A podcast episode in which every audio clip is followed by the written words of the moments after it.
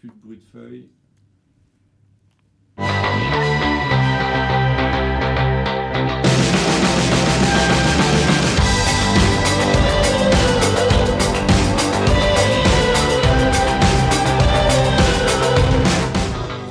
Good afternoon, good afternoon. You are tuned in on e-radio. This is the evening show.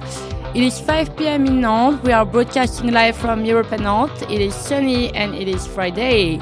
I'm Clotilde. I'm going to be your host for the next hour and we're going to enter the weekend all together. As always, we're going to talk about anything related to European news around culture and society, while at the same time providing you a fine selection of tunes between jazz, pop, rock, and hip hop from all over Europe. I'm very happy to be joined today by my colleague Vincent Le Lepape, journalist at eRadio. Hello, Vincent, how are you? Hello, Clotilde. Hello, everyone. I'm fine, and you? I'm good, thank you. Uh, Vincent will welcome our special guest of the day, Pauline Bordron, coordinator of the Espace Simone de Beauvoir in Nantes, a space that brings together various feminist associations. Together, they will talk about the activism of the space and the evolution of women's rights five years after Me Too. I propose that we now start this next hour with a touch of music. Let's listen together Spectacular Part 1 by Jungle by Night.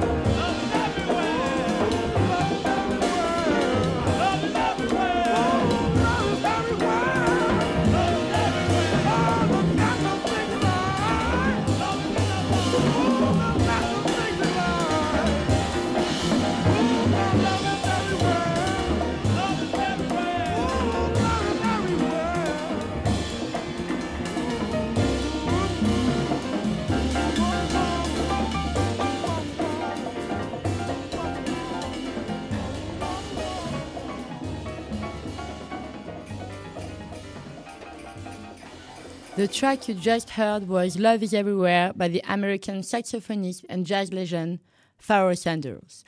Our thoughts are with him and his family as he died at the age of 81 years old on September 24th.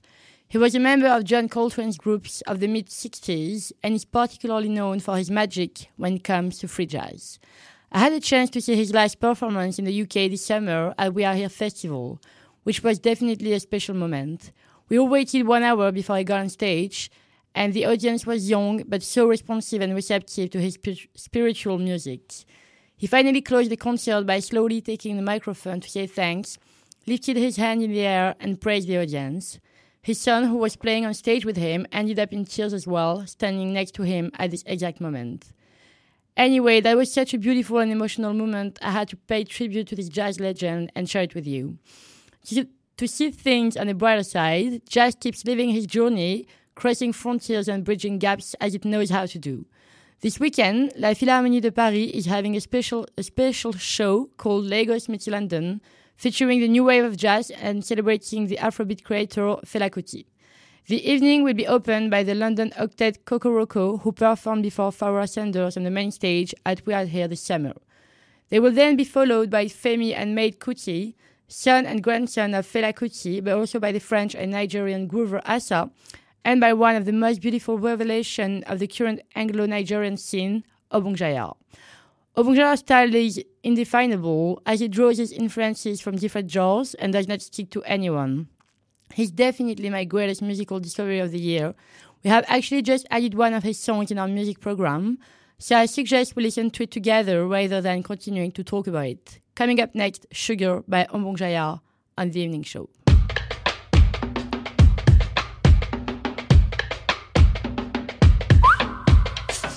Good God, good God. Come from nothing, nothing's promise. Break our bodies money. Hit belly every day. Not too many options for my people, so we pray. Hustle, hustle, hustle. Hoping one day pay. I wonder where the sun is. We've been standing in the vain get bitter, reaching deeper. Find your sugar, sugar, sugar, sugar, sugar, sugar, sugar, sugar, sugar, sugar. Mm-hmm. Find your sugar, sugar. I say sugar, sugar. Mm-hmm. Mm-hmm. Suffer won't last forever. Khaki no fit be let back. If you know it's not an option for me, I'ma slow down. Life is hard and it gets you low. Reach inside your soul,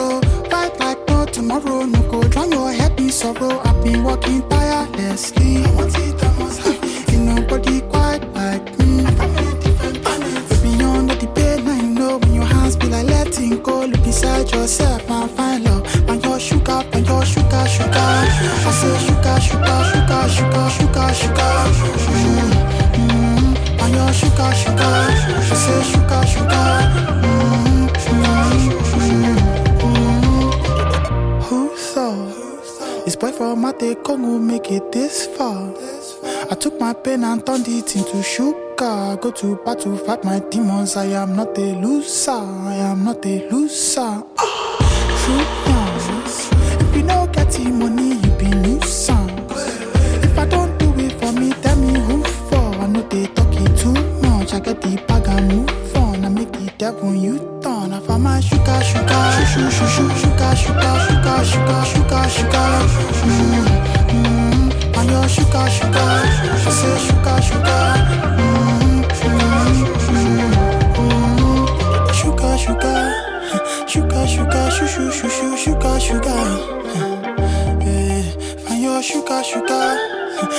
sugar, sugar, sugar, sugar, sugar, sugar. Mm-hmm.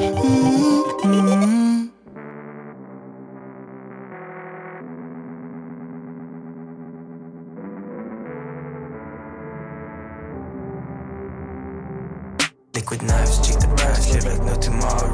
I'ma slide, let it ride, get a chance to spot though. I'ma take what you have if I ever go bro. I'm forever in the club, you forever broke, bro. New city, different girls, forget where I'm at though. Suffer, suffer, but I go. Yeah, I can't even write a dream no more. Head down in the metro, knives to the sky, it's a place of sorrow.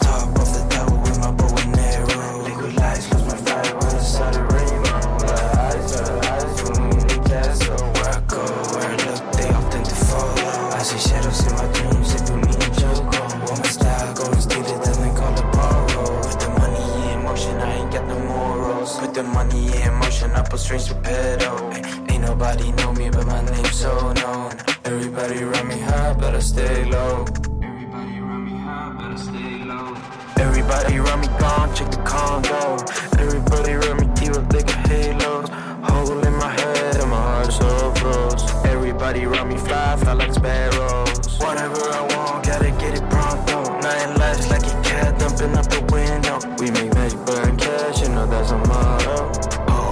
Digits when they scan the barcode.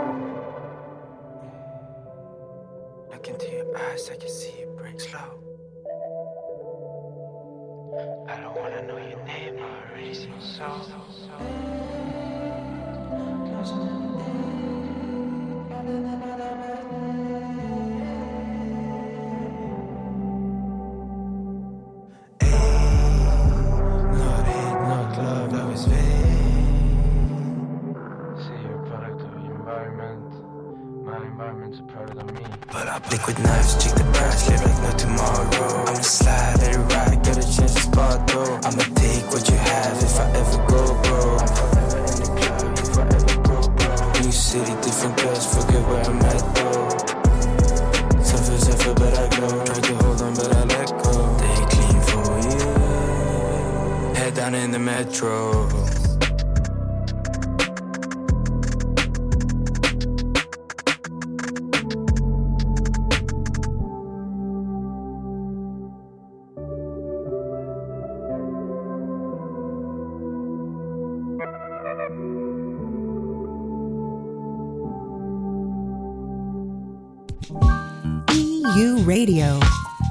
Entertaining Europe.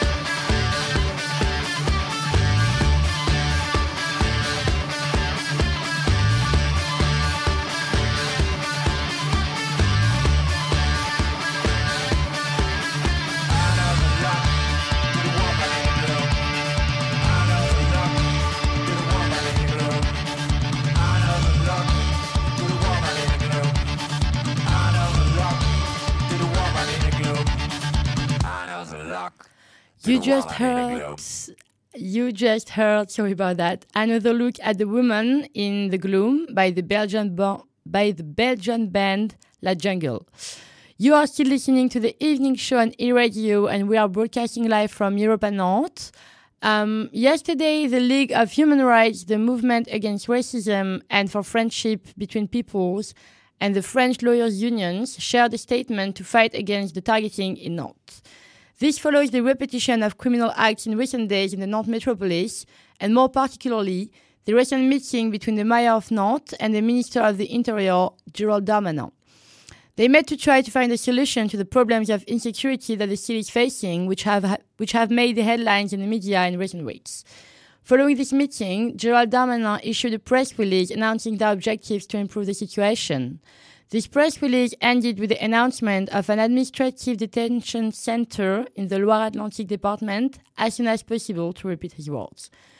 The three unions point out that an, administrate, at, an administrative detention center is used to hold foreigners, whom the administration does not recognize as having the right to stay in France, but its function is not to receive delinquents or to fight against delinquency. They say that the association of the terms migrants and insecurity generates confusion and amalgamation. Naming residents of our country as responsible for delinquency avoids addressing the key issues, according to them. It contributes to the divisions in our society and is completely unfounded and dangerous. They expect elected representatives and public authorities in particular to speak out publicly in a way that contributes to the cohesion of society.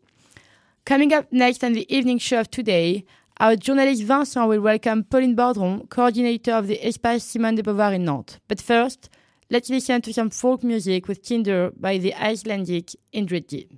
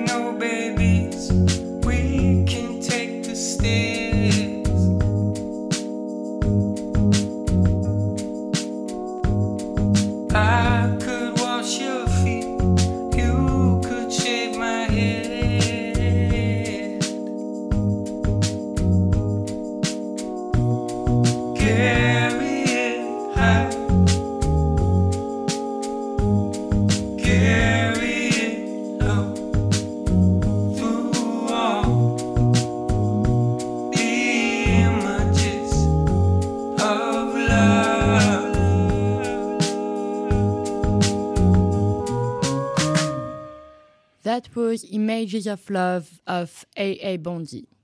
We are now going to, spe- to switch to French as we are welcoming our studio, uh, our special guest of the day, and Vincent will take over the microphone now. Nous accueillons maintenant notre invitée euh, Pauline Bordron. Bonjour, Bonjour. bienvenue dans The Evening Show.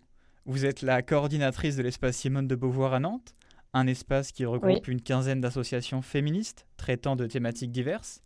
L'espace a pour but de promouvoir et de défendre les droits des femmes. Vous organisez un certain nombre d'actions dans ce but et servez aussi de centre d'information. Pour euh, mener à bien votre engagement en faveur du droit des femmes, vous êtes fixé un, un certain nombre de missions. Quelles sont-elles? Alors, on a trois missions principales. Euh, donc, la- notre première mission, c'est euh, le soutien de nos associations adhérentes, notamment par la mise à disposition de nos locaux, par la mise en réseau et par euh, le soutien à la communication, le relais de communication.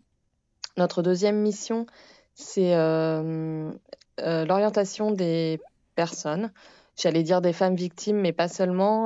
On est ouvert au public donc tous les après-midi, de midi à 17h30. Et en fait, des personnes euh, peuvent venir nous voir pour euh, savoir vers qui se tourner euh, selon telle ou telle situation. Donc les personnes directement, mais aussi des proches et par téléphone, on a souvent, régulièrement, des professionnels qui nous appellent pour savoir vers qui orienter des femmes et des filles dont il ou elle s'occupe. Et notre troisième mission principale, c'est la sensibilisation tout public sur toutes les thématiques euh, en lien avec les droits des femmes. On est vraiment généraliste, on a à cœur de traiter euh, tous les sujets, et de décortiquer toutes les de la plus petite inégalité, discrimination aux, plus grandes violences euh, comme les féminicides. Donc pour ça, on organise des conférences enfin des événements qui peuvent être des conférences, tables rondes, projections, débats. Et on a un fonds documentaire à disposition du grand public et à l'emprunt à disposition de nos adhérentes. Pauline Bordon, vous avez rejoint l'espace Simone de Beauvoir il y a cinq ans, si je ne me trompe pas. Au même moment éclatait l'affaire Weinstein, qui a déclenché le mouvement MeToo, un mouvement mondial parti des États-Unis qui a libéré la parole des femmes sur les violences sexuelles et sexistes dont elles font l'objet, mettant la question du droit des femmes au centre du débat public. Ça s'est traduit en France par le mouvement hashtag Balance ton port. Cinq ans après, quel regard portez-vous sur ce mouvement? Alors, c'est un mouvement. Euh, c'est vrai qu'il est inédit, euh, euh, massif, qu'il a, il a permis de faire entendre les femmes parce que, oh, alors, on peut parler de libération de la parole des femmes, mais on peut aussi dire que hum, les femmes ont toujours parlé. Elles n'ont pas été écoutées jusqu'à présent, donc peut-être que là, c'est les réseaux sociaux, peut-être que c'était le moment. J'ai tendance à dire aussi qu'il faut pas oublier, enfin nous justement, on, on, est une association qui a, qui a ouvert ses portes en 92. Parfois on parle de vague de féminisme, on considère qu'il y a une vague qui est repartie avec MeToo, mais il y, a des, femmes, des associations, des féministes, des militantes qui ont continué de militer euh, en, entre chaque vague. Donc euh, avant MeToo, il y avait, euh, par exemple, Clémentine Autain qui avait écrit un livre sur le viol qu'elle avait subi. Clémentine Autain qui est une, une, députée, femme politique. Donc, il y a toujours des femmes qui ont parlé. Là, c'est vrai que c'était un, phénomène massif qui a forcé un peu, euh, qui a forcé en fait euh, les auditeuristes à, à, écouter cette parole, qui avait toujours été, euh, été bah, les femmes ont toujours parlé en fait, mais là, le caractère massif. Ça a été un, euh, éveil en fait finalement euh, de ce qui se passait. Et puis le fait que ce soit donc des actrices d'Hollywood qui aient lancé le, le mouvement, ça a peut-être permis de, de médiatiser, parce que pour rappel quand même, le, hashtag MeToo, il avait été lancé euh, par une femme bien avant. Effectivement, il été lancé en 2006 par une femme euh, afro-américaine, je crois. Oui, c'est ça. Donc il a été repris par Alissa Milano et là il a explosé et, et puis euh, voilà l'affaire Weinstein et c'est vrai qu'on cinq ans après on les masculinistes ou les réactionnaires nous disent que là là ça vous donnez des noms ça brise la carrière des hommes et on se rend compte que ben finalement euh, à part Harvey Weinstein et quelques uns il y en a plein aussi qui passent entre les gouttes et qui s'en sortent très bien euh, on l'a vu juste avant le confinement, euh, euh, les Césars. Voilà, plusieurs actrices sont parties quand Polanski a reçu un César. Mais voilà, là, on peut clairement dire que la parole des, femmes qui ont été victimes de Polanski n'est pas écoutée et, entendue. Donc, il y a, une avancée, mais elle n'est pas. il reste, comme on disait juste avant, encore beaucoup de choses à, à, faire et beaucoup de combats à mener. Est-ce que cinq ans après, il y a eu quand même des changements dans la société et dans les comportements? Est-ce qu'on a su en tirer des leçons? Bah, J'espère, oui. J'ai l'impression que j'ai l'impression que ça évolue. Je pense à l'affaire PPDA en fait en vous parlant, euh, et je suis en train de me dire qu'il faut quand même qu'il y ait des dizaines d'accusatrices pour qu'on prenne euh, la mesure du problème. De même que je pense aussi aux, tout à l'heure, quand je vous disais les victimes ont toujours parlé, je, pensais à, une archive INA qui a, qui a tourné un peu sur les réseaux sociaux où on entend un débat sur l'inceste et un père qui dit mais arrêtez, moi je fais l'amour avec ma fille et tout va bien. Et une euh, ou la canadienne qui était sur le même plateau euh, que Gabrielle Matzneff et qui avait dit mais c'est horrible ce que vous faites et qui a été euh, ensuite envoyée balader et qui et qui a été, euh, oui, euh, un peu ostracisé après euh, en France. Et j'ai plusieurs associations d'idées. Là, je pense à la commission euh, Civise sur l'inceste. En fait, le problème, c'est qu'il faut encore des dizaines et des dizaines de témoignages pour qu'on prenne conscience que ces phénomènes sont massifs, alors que, en fait, les féministes le disent depuis des décennies. Donc euh, ça change, mais on aimerait bien que la parole des femmes euh, soit crue euh, relativement rapidement et qu'il n'y ait pas besoin que des personnes fassent des, des dizaines de victimes pour qu'on ou des dizaines ou une, ne serait-ce qu'une dizaine de victimes pour que la parole des femmes soit entendue. Ce mouvement a provoqué un certain nombre de réflexions juridiques et d'évolution de la loi. On a notamment ouvert le débat sur le consentement sexuel, vous en parliez, et le, débat, et le cycle délai de prescription des faits.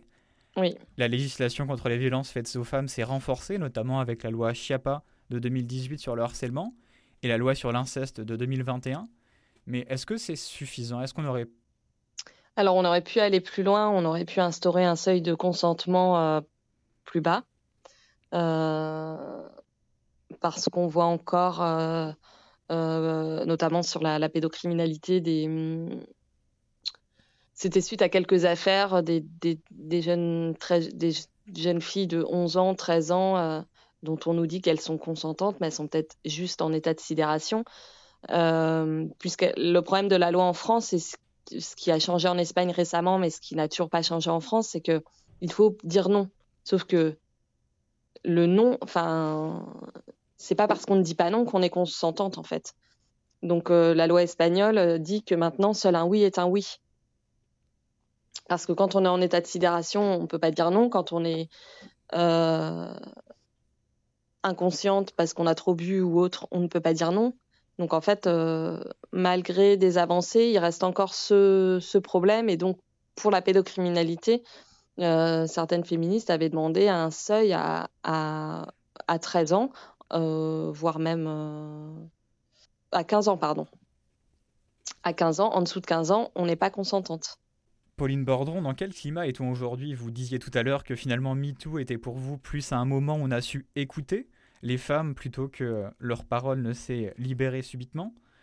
Est-ce que euh, c'est un mouvement qui a réellement changé les choses ou est-ce que c'était une parenthèse et finalement on revient maintenant vers des comportements qui avaient lieu euh, avant MeToo et vers une difficulté à nouveau d'entendre ce que disent les femmes? Non, je, pense que ça a vraiment initié un mouvement. Euh, je pense pas qu'on puisse parler de parenthèse. Ça a vraiment permis des choses. Il y a aussi des.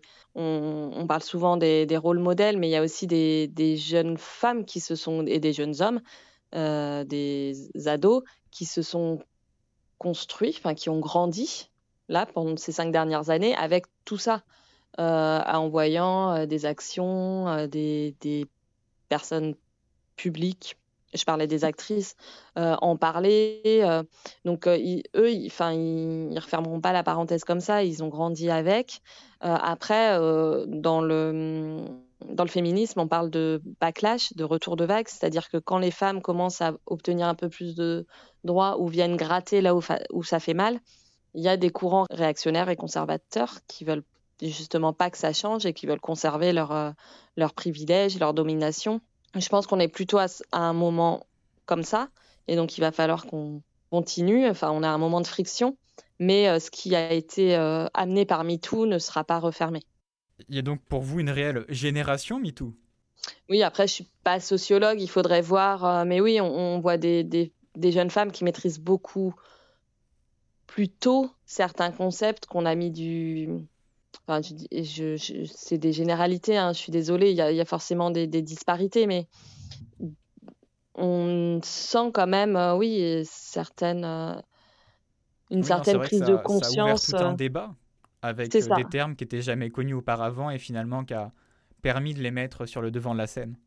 C'est ça, des termes et puis des notions derrière. Et c'est vrai qu'il y a la vague MeToo, mais la vague MeToo, elle a pu prendre grâce aux réseaux sociaux. Et ce sont aussi les réseaux sociaux parce que n'importe quelle jeune fille euh, en milieu urbain, en milieu rural, euh, de, classe euh, supérieure ou, ou, de milieu populaire, en fait, par les réseaux sociaux, elle peut avoir accès à, tout un tas de, ressources, en fait qu'on n'avait pas forcément à l'époque euh, je discutais avec une adhérente qui, qui disait que c'est sa prof euh, qui lui a conseillé de lire le deuxième sexe en première. Donc il fallait tomber sur une prof qui conseille ça, il fallait s'accrocher pour lire euh, le deuxième sexe. Et voilà, maintenant on peut avoir des sous toutes les formes, des, des vidéos, des, des petites euh, vignettes Instagram, des podcasts, enfin on a tous les formats, des livres évidemment, toujours des revues. On va parler un peu de philosophie maintenant. Votre espace porte le nom de la célèbre philosophe féministe Simone de Beauvoir. Qu'est-ce qu'elle représente pour vous? Alors Simone de Beauvoir, elle représente donc une figure féministe euh, qui est pas si connue que ça. Alors on, sait qu'elle est euh, philosophe, euh, on sait qu'elle est écrivaine. Des personnes, évidemment, savent que c'est la compagne de Jean-Paul Sartre. Euh, et on oublie un peu, enfin moi j'ai l'impression, peut-être que les personnes plus âgées euh, diraient que non, pas du tout, mais on, on occulte aussi qu'à un moment donné, elle a été militante, elle est allée euh, écouter les, les, militantes du MLF dans les années 70. elle a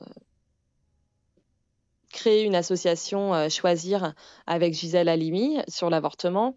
Elle a, on, on connaît le, manifeste des 343 qui ont dit qu'elles, euh, qui ont avoué avoir euh, avorté au moment où c'était encore interdit. C'est Simone de Beauvoir qui a écrit le manifeste, qui l'a rédigé. Donc euh, en fait, elle n'était pas que philosophe dans son bureau et dans son. On a finalement en fait lissé son image de, Un peu, oui. de philosophe. On a oublié, on a mis de côté son engagement.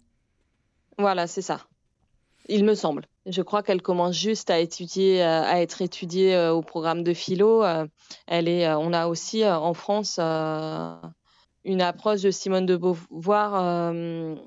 Il n'y a pas forcément d'études beauvoiriennes en France, alors qu'elle est très étudiée dans les pays anglo-saxons. On a tendance peut-être plus à la voir comme une écrivaine, et on l'étudie pas forcément comme philosophe, pas assez. Justement, lequel de ces livres pourriez-vous conseiller à une personne qui souhaite découvrir la pensée de Simone de Beauvoir et pourquoi? Alors, euh, moi, je conseillerais de commencer par euh, les mémoires d'une jeune fille rangée, puisque, bon, comme son nom l'indique, ce sont des mémoires, mais euh, elle raconte, mais elle, elle raconte également, elle raconte des faits, mais ce sont ses, ses, souvenirs, ses mémoires, et du coup, elle, elle explique ce qui la dérange dans, dans sa condition de jeune fille, dans dans son environnement bourgeois, dans... Elle a déjà une...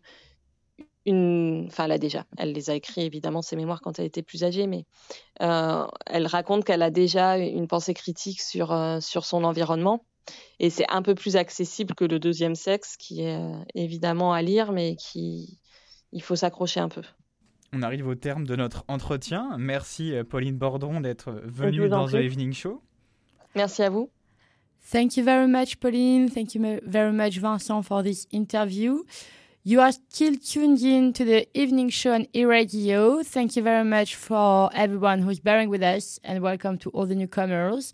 We still have 50 minutes of music, so stay with us. And we follow up with Elle a les yeux revolver, a rework by Claire Faravariou.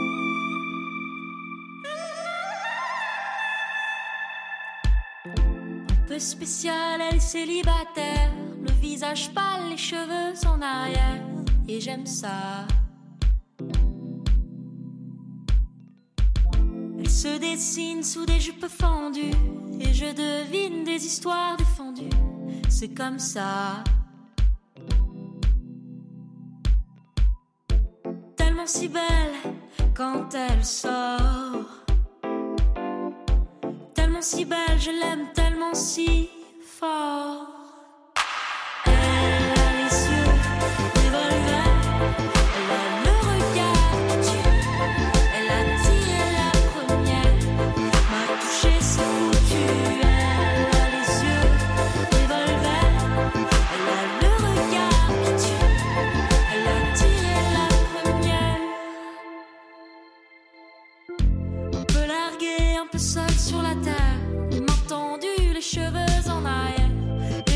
Ça. Faire l'amour sur des malentendus. On vit toujours des moments défendus. Et c'est comme ça. Tellement si femme quand elle mord. Tellement si femme, je l'aime tellement si fort.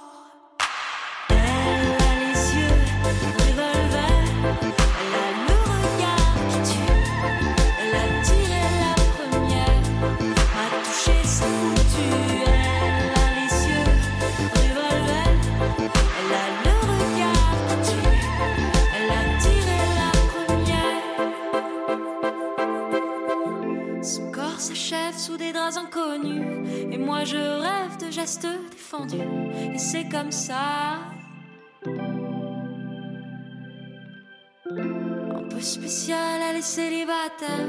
Le visage pâle, les cheveux en arrière. Et j'aime ça.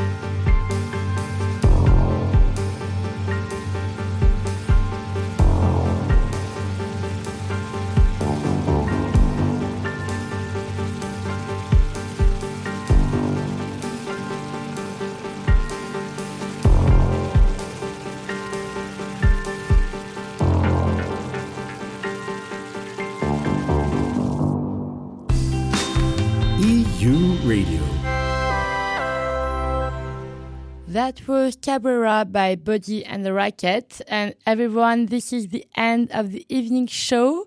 Uh, thank you very much, Vincent, for this interview. Well, thank you for welcoming me. And uh, thank you very much to our sound director, Leo, for being with us tonight. Uh, I wish you all a very good weekend. It is Friday night, and we are back next Tuesday at 5 p.m. for more news and more music. Um, the next tune is Comme je m'ennuie de toi de William Scheller.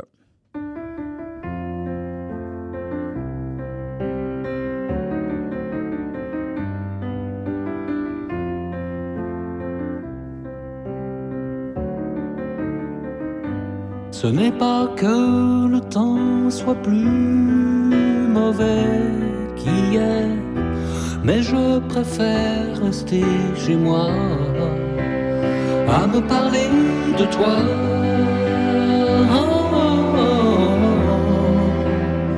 Comme je m'ennuie de toi. Comme je m'ennuie de toi.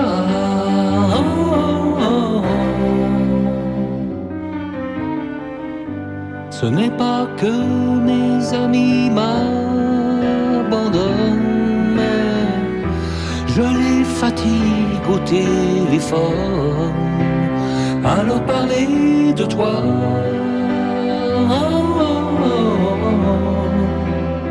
Comme je m'ennuie de toi. Comme je m'ennuie de toi.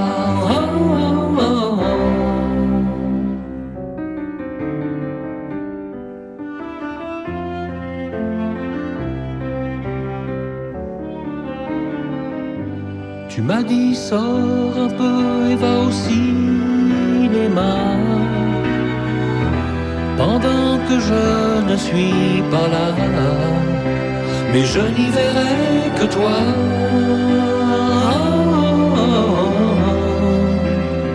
Comme je m'ennuie de toi.